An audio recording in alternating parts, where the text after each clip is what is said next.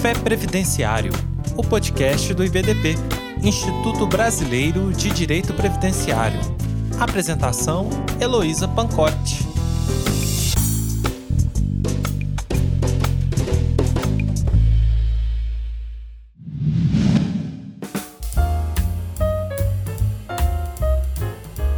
Olá, meu querido ouvinte previdenciarista. Meu nome é Heloísa Helena Silva Pancotti e eu convido vocês para um bate-papo no dia de hoje no Café Previdenciário, promovido pelo IBDP, onde vamos debater um tema muito novo e muito difícil para o direito previdenciário, que é a adequação da previdência social à população transgênera. Eu sou Heloísa Helena Silva Pancotti, tenho uma pesquisa de mestrado e agora desenvolvo o aprofundamento dessa pesquisa no programa de doutorado sou professora de Direito da Seguridade Social e tenho várias obras é, lançadas né, sobre direito previdenciário, especificamente o livro Previdência Social e Transgênero, da editora Juruá, e venho apresentar para vocês, convidá-los para um novo debate acerca das possibilidades de trabalho do previdenciarista nesse novo campo que se apresenta, assim como discutir com vocês como os regimes de previdência têm decidido acerca dos direitos previdenciários da população transgênera.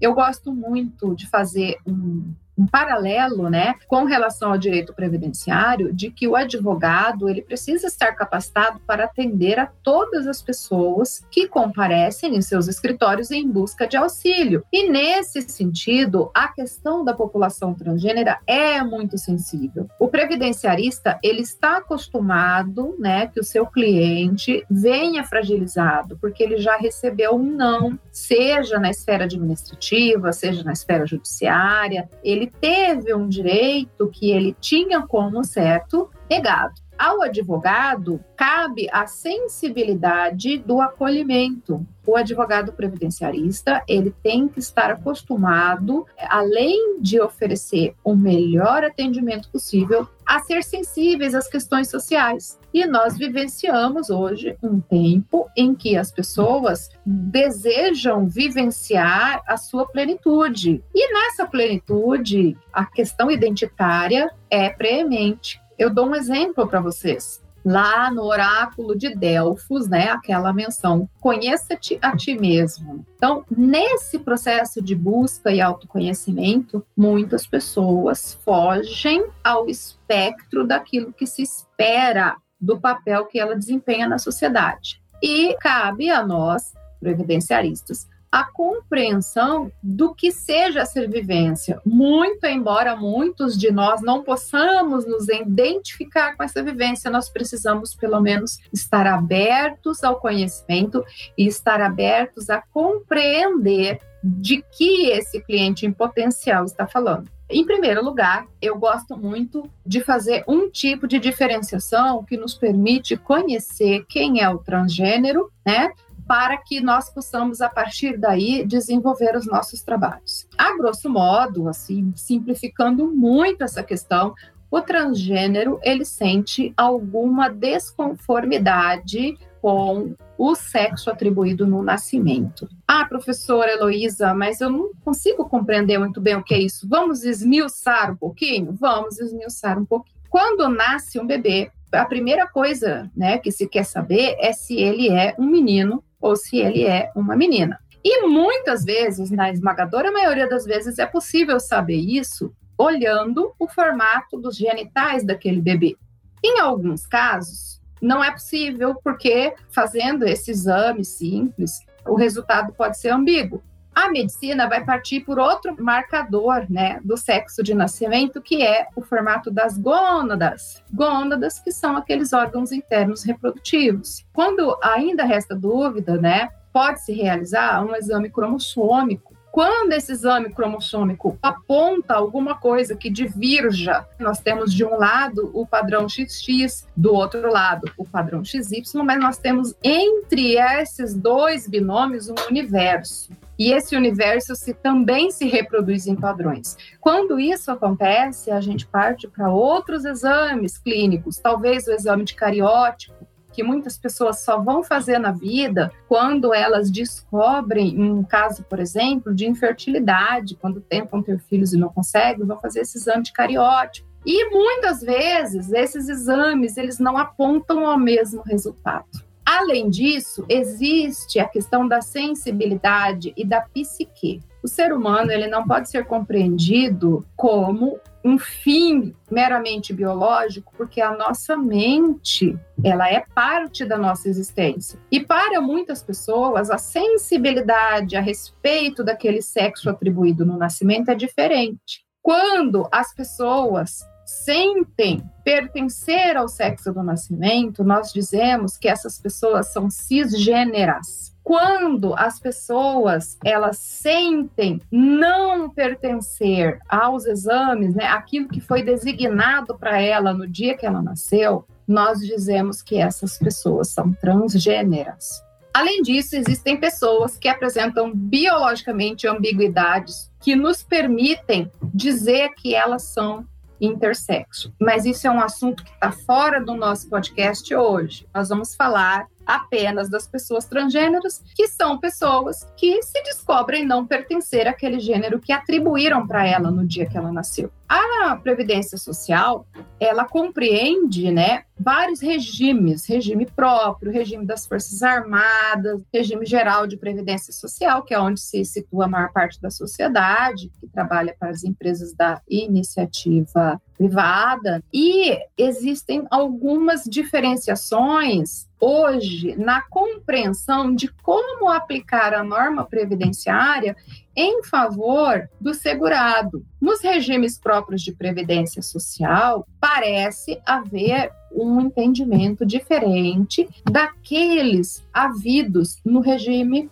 próprio. E vou dizer aqui para vocês, advogados, né, que se deparam com a questão previdenciária, que se deparam com o cliente transgênero, em primeiro lugar, que, assim como as pessoas cisgêneras, as pessoas que se sentem pertencer ao sexo atribuído no nascimento, assim como as pessoas cisgêneras podem assumir, podem manifestar a sua afetividade. Vejam a diferença: manifestação de afetividade, orientação sexual de forma hetero, homo ou bissexual os transgêneros também podem manifestar a sua sexualidade, manifestar a sua afetividade de maneira homo, hétero ou bissexual. Então, é preciso saber, o advogado primeiro precisa se apropriar desse conhecimento, né? A diferença entre gênero e a diferença entre orientação sexual, afetividade, a forma como se manifesta a afetividade. Em todos os casos, né, isso é diferente. Existe no Brasil um problema com relação à, à, população transgênera que diferencia essa população da população hetero cisnormativa no Brasil, que é a expectativa de vida. A população transgênera, dada a violência direcionada por N razões, por falta de aceitação no próprio seio da família, propensão a problemas psicológicos relacionados aos processos de exclusão, falta de oportunidade de estudo, porque a escola se torna um ambiente inóspito, falta de qualificação profissional, e aí vai. A expectativa de sobrevida da população trans é de 35 anos no Brasil. A população cisgênera sobrevive 76, 77 anos, né? A média de expectativa de sobrevida. Então, nós temos esse primeiro problema para enfrentar no direito previdenciário, que é a disparidade de expectativa de vida no Brasil. O direito previdenciário, ele não quer saber desse dado. Né? Ele não se apropria desse dado para construir o direito previdenciário da população trans no Brasil. Ele trata a população trans com os mesmos dados estatísticos que são aplicados a qualquer população no Brasil, de forma uniforme. Porém, a partir de algumas conquistas que foram sendo apropriadas por essa população, especialmente no, no Supremo Tribunal Federal, nós podemos com base nesses julgados, transportar a questão previdenciária e qual seria a melhor aplicação desse direito previdenciário para a população trans. O direito previdenciário, o professor Vitor Souza gosta muito de falar que é o direito do afeto. E eu concordo com ele nesse ponto, porque foi dentro do direito previdenciário que nós pudemos conseguir o reconhecimento, por exemplo, da união homofetiva. Né, foi discutindo pensão por morte, que a população LGBT hoje pode, pelo menos, legalizar essa união para todos os efeitos civis. Né?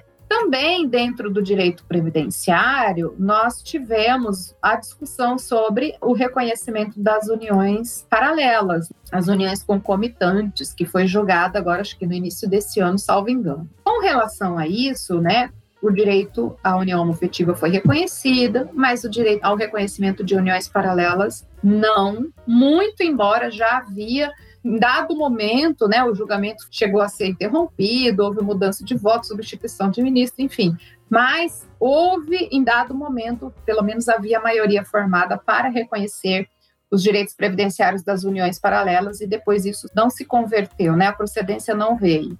Dentro da população transgênera, nós temos dois tipos principais que nós devemos destacar que são pessoas que vivenciam a identidade do gênero oposto. Num primeiro lugar, as pessoas transexuais. As pessoas transexuais, elas não se identificam com o sexo do nascimento e muitas têm tanto problema para conviver com o formato das suas genitálias que elas só conseguem conformar-se mediante cirurgia, mediante a realização de cirurgias. E é bom dizer, é bom a gente deixar claro que o tratamento que o Brasil adotou para a questão da conformação do formato das genitais, que a gente chama de readequação ou redesignação sexual, é um longo procedimento que somente o atestado médico para o reconhecimento da condição transgênera só é possível ser emitido após dois anos de acompanhamento psicológico e psiquiátrico, né? Então, a gente está aqui para desmistificar, né? É um café para a gente debater ciência e, e, debater os fatos e não somente boatos. Então, aqui, a questão da transexualidade, ela já figurou no CID-10 como uma questão psiquiátrica e hoje, no CID-11, que a obrigatoriedade para adoção dessa nova classificação internacional de doenças é até o final desse ano, que nós estamos vivendo, de 2021, o CID-11 transportou a transgeneridade de um problema psiquiátrico para uma condição inerente à saúde sexual. Assim, eles reconheceram a perfeição desses seres humanos, né? E reconheceram também a naturalidade da existência trans. Nós deixamos de tratar a população transgênera como, sei lá, um ponto fora da curva para tratá-los como seres humanos e que são seres humanos que merecem o reconhecimento desses direitos. Além dos transexuais, nós temos uma outra categoria de pessoas trans que vivenciam a identidade oposta àquela do nascimento, que é as travestis. E gosto de dizer assim, as travestis, porque não existem homens travestis. É, a travesti né, é sempre o feminino. Por quê? Porque ele vivencia o gênero feminino, mimetizando o feminino, a existência feminina. Mas a travesti, ao contrário da pessoa transexual, a travesti ela convive bem com o órgão sexual que ela possui. Então, normalmente essa diferenciação é feita. Nos dois casos, eles vivenciam o gênero oposto. O protocolo do direito à saúde, que é uma área que muitas vezes o previdenciarista atua, ela diz respeito ao atendimento de saúde a essa população. E o atendimento à saúde que hoje o SUS fornece e muitos planos de saúde estão sendo obrigados a fornecer por força de decisões judiciais, ele diz respeito ao seguinte: no manejo da pessoa trans, o objetivo é proporcionar para essa pessoa o maior conforto com a menor intervenção humana naquela vida, naquele corpo. A menor intervenção possível. Por quê? Porque a intervenção médica de conformação do formato das genitais, ele implica em que esse sujeito abra mão do seu direito à reprodução, a ter prole. Porque do mesmo maneira que se apresenta ali um novo sexo, se apresenta também a impossibilidade de gestar.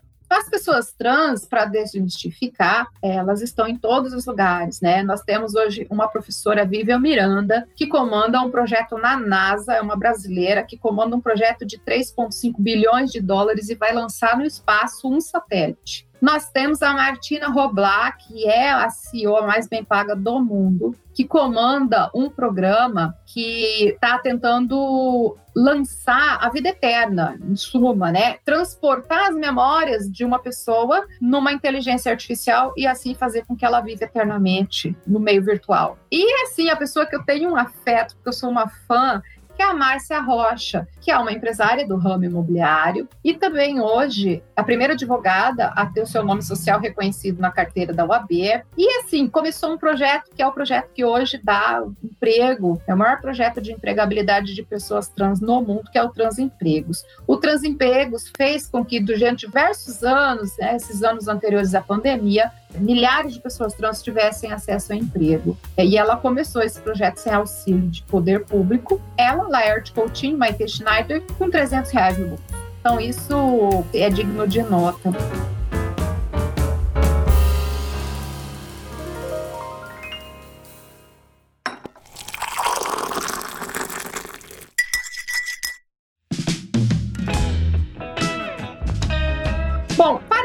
Ali para o campo per se do direito previdenciário, temos questões que são debatidas hoje, né? Que seria pagamento de salário maternidade, licença parental para pessoas trans. Duas semanas atrás, um homem deu à luz em Minas Gerais e ele vai receber salário maternidade, até porque existe uma nota técnica do INSS que autoriza o pagamento de salário maternidade para gestantes, ainda que esse gestante tenha sido um homem, um homem trans. Olha que coisa diferente que o direito previdenciário está trazendo para gente, né? Que margem de atuação. Também questões relacionadas por exemplo, que foi notificado na imprensa, o caso no campo do regime próprio das Forças Armadas, né? Nós tivemos uma oficial trans né? Ela foi reformada, né? Considerada incapaz para o trabalho nas Forças Armadas, teve sua carreira tolhida prematuramente em razão de ter assumido a identidade feminina enquanto trabalhava, né? Nas Forças Armadas. Então, essa segurada, ela foi,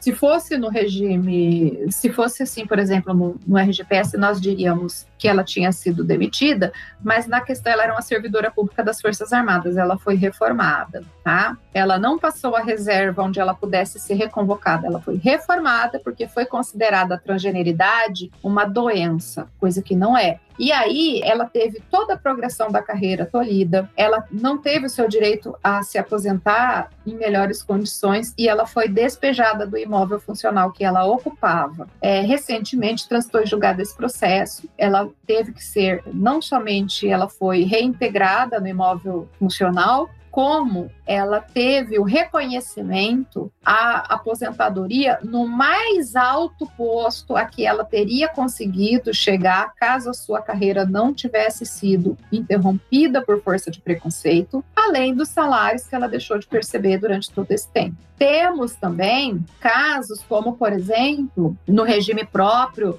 de São Paulo, de um servidor né, da, ligado à Secretaria de Administração Penitenciária, que cumpriu os requisitos conforme o seu gênero auto-percebido, que era masculino, deu entrada no seu pedido de aposentadoria, teve pedido negado. Por que razão? Porque não houve planejamento previdenciário. Planejamento previdenciário para a população trans é uma condição prévia, essencial ao processo administrativo. Por quê? Porque a pessoa que tomou posse e que foi nomeada para aquele cargo, ela vai apresentar um gênero e um nome diferente daquela pessoa que postula o pedido de aposentadoria. Ora, qual é a regra então? A regra que tem tido maior sucesso, né, dentro das decisões proferidas no Poder Judiciário tem sido a seguinte: a população transgênera, ela tem que ter o seu direito reconhecido, não mediante regras de transição, não mediante contas de matemática, mas de acordo com o gênero que ela apresenta no momento da aposentação. Isso, nos regimes próprios de previdência social, tem sido respeitados. No regime geral, não. Por que, que no regime geral isso não tem sido respeitado?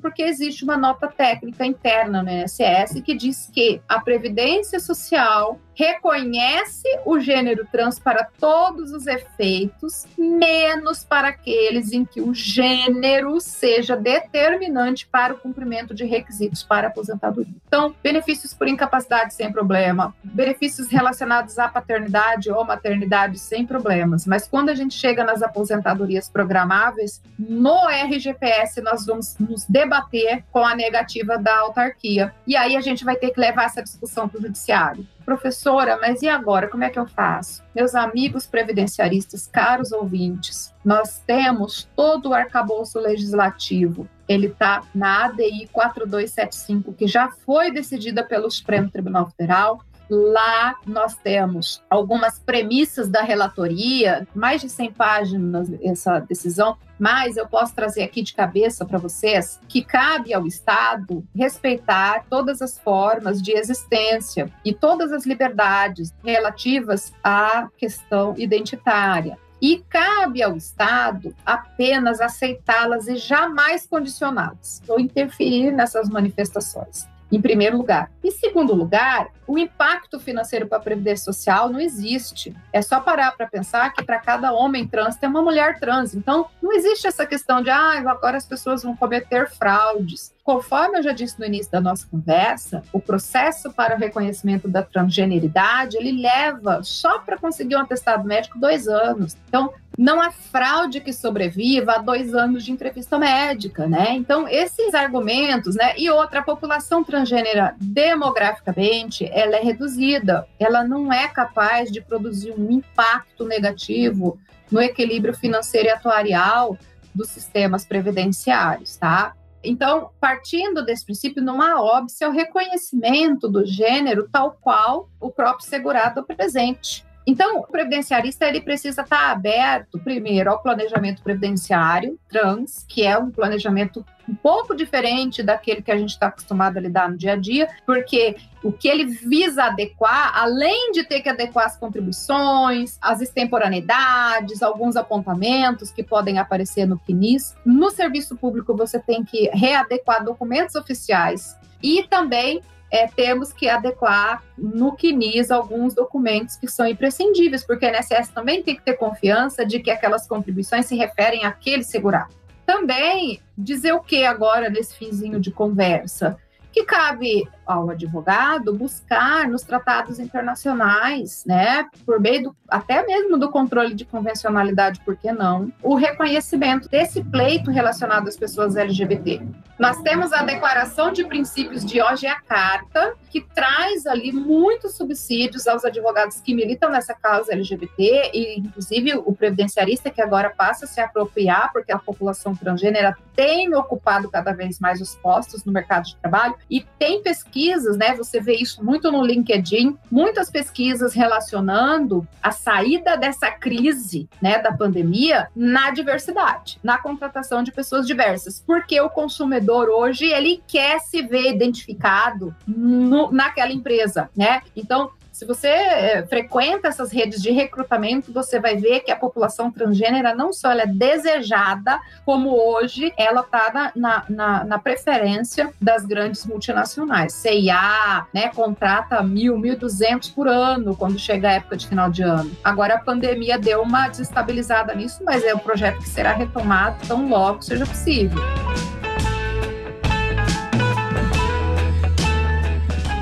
E eu queria deixar aqui para os colegas advogados, além do meu agradecimento ao Augusto pelo convite, à professora Adriane Bramante pela consideração e pelo espaço, à professora Juliana, coordenadora do IBDP em Campo Grande, né? Pela intermediação do nosso contato, eu gostaria de deixar uma mensagem que eu tirei de um livro, que é Como os Advogados Salvaram o Mundo, que é um livro do José Roberto Castro Neves, mas a mensagem ela vem do prefácio. E esse prefácio é do professor Miguel Real Júnior, e ela diz o seguinte: o advogado é aquele que fala pelo outro. Mais do que isso, é aquele que se identifica com o outro que nele confia é quem vive o sofrimento e a angústia do outro e vivencia por um processo simpatético a experiência do outro. Então, caros ouvintes, previdenciaristas, muito embora a nossa experiência não seja transgênera, a gente pode fazer o exercício de empatia, o serviço de calçar o sapato do outro, né? E eu convido ao seguinte exercício: imagine se amanhã decretassem que você precisa ser o gênero oposto as pessoas transgêneras elas vivenciam isso desde o nascimento. Então, é importante que nós, no, no momento do, do, atendimento ao cliente trans, tenhamos em, em mente tudo isso que ele vivencia. E isso vai ser o diferencial, nós podemos oferecer um atendimento ao cliente previdenciário de forma qualificada, nós podermos oferecer um tratamento humanizado e podermos maximizar os resultados dos nossos escritórios, nos apropriarmos do conhecimento suficiente para que nós possamos obter o melhor resultado possível e muito além de conquistarmos novos clientes, que nós possamos conquistar novos caminhos e trilhar um caminho e deixar uma mensagem e deixar uma trilha do bem, uma trilha de pessoas que lutaram pela justiça social no nosso país. Fica o meu agradecimento, renovo o meu agradecimento às pessoas envolvidas na organização desse podcast. O meu muito obrigada e até a próxima oportunidade.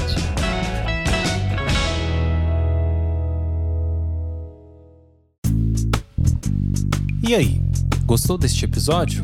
Compartilhe com seus amigos e associe-se ao IBDP através do site ibdp.org.br e tenha acesso a vários cursos, eventos e muito mais.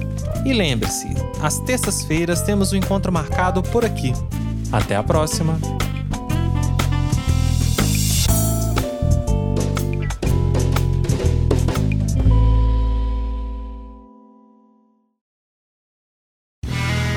Este podcast foi editado por Play Áudios.